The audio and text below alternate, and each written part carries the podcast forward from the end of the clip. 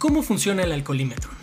Cuando vamos conduciendo es común ver retenes con oficiales de policía, principalmente durante las noches y los fines de semana. Estos se encargan de revisar si los conductores están en condiciones y que no presenten una ingesta de alcohol. Estos puntos de inspección son los que conocemos como alcoholímetros. Alcoholímetros.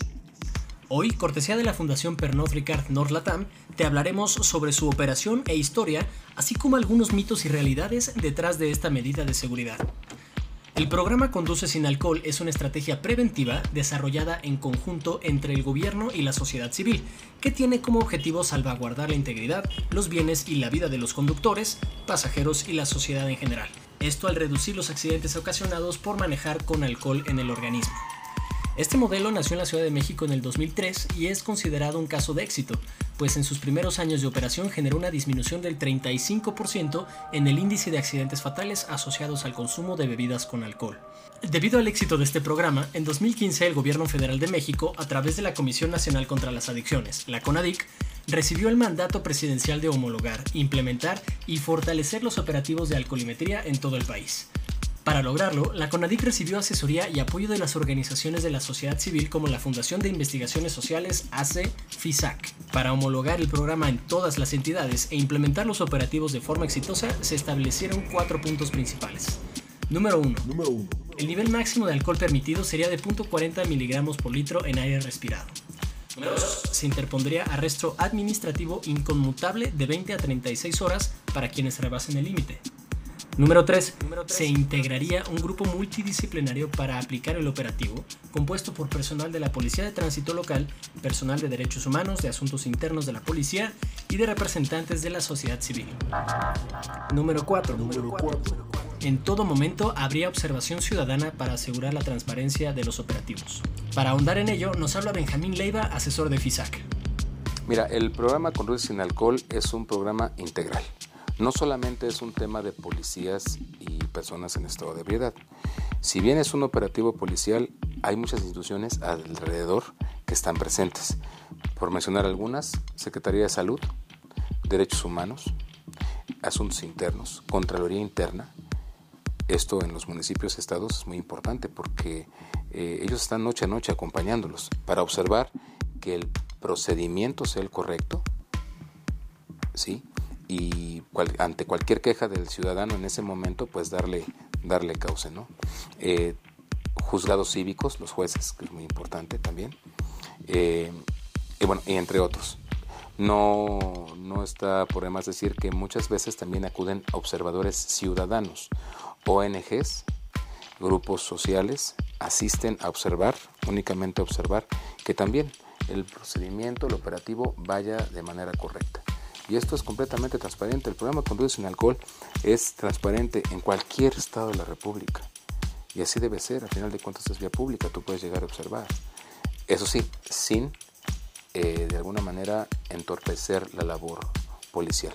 Tres años después de la homologación del programa en todo el país, los resultados fueron evidentes. A nivel nacional se redujeron los accidentes relacionados con consumo de alcohol en un 43%.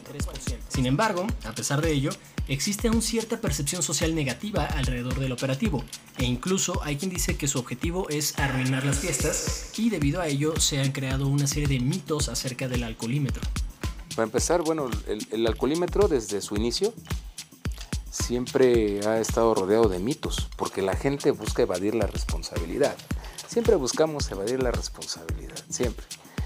Y no aceptamos la conducta. Para esto, bueno, pues se generan los mitos. Oye, que soplale poquito y no va a salir. Métete cierta sustancia, objeto, alimento, líquido. Ya por no decir marcas o no decir cosas, métete cualquier cosa a la boca y con eso va a cambiar la medición. Te voy a decir algo. Como dije hace rato, el alcoholímetro mide el aire expirado que sale de tus pulmones. Pulmones a los que llega sangre. Sangre con alcohol. ¿sí? El aliento sí es modificable. El aliento sí. Si hoy en este momento tomo un poco de alcohol y enseguida hago la prueba, pues claro que va a salir. Pero no quiere decir que yo esté intoxicado o que mi cuerpo ya esté circulando alcohol. Sin embargo, cuando ya el alcohol está ya en mi, torrente sanguíneo y demás, bueno, pues en ese momento, así yo me tomé un garrafón de agua, pues no va a cambiar la medición. Por el contrario, entre más tiempo pase, más absorbe el, el alcohol el cuerpo y bueno, pues es como cuando decimos vulgarmente se nos va subiendo más. ¿no? Pero sí, hay muchos mitos. Yo te puedo decir que inclusive en algún momento medios de comunicación nos cuestionaron sobre eh, los mitos y se hizo un video en vivo ante medios de comunicación cuando estábamos en la policía de la Ciudad de México, en el cual pues con diferentes objetos, diferentes alimentos se hacían las pruebas y la medición daba exactamente lo mismo. Está la clásica que la moneda, que los dulces, que los de menta extra fuerte, que este decían del papel, periódico, pasto, jabón, mascar este bolillo con un jabón, este, a veces hasta aceite de auto anticongelante, o sea, de todo, ¿no?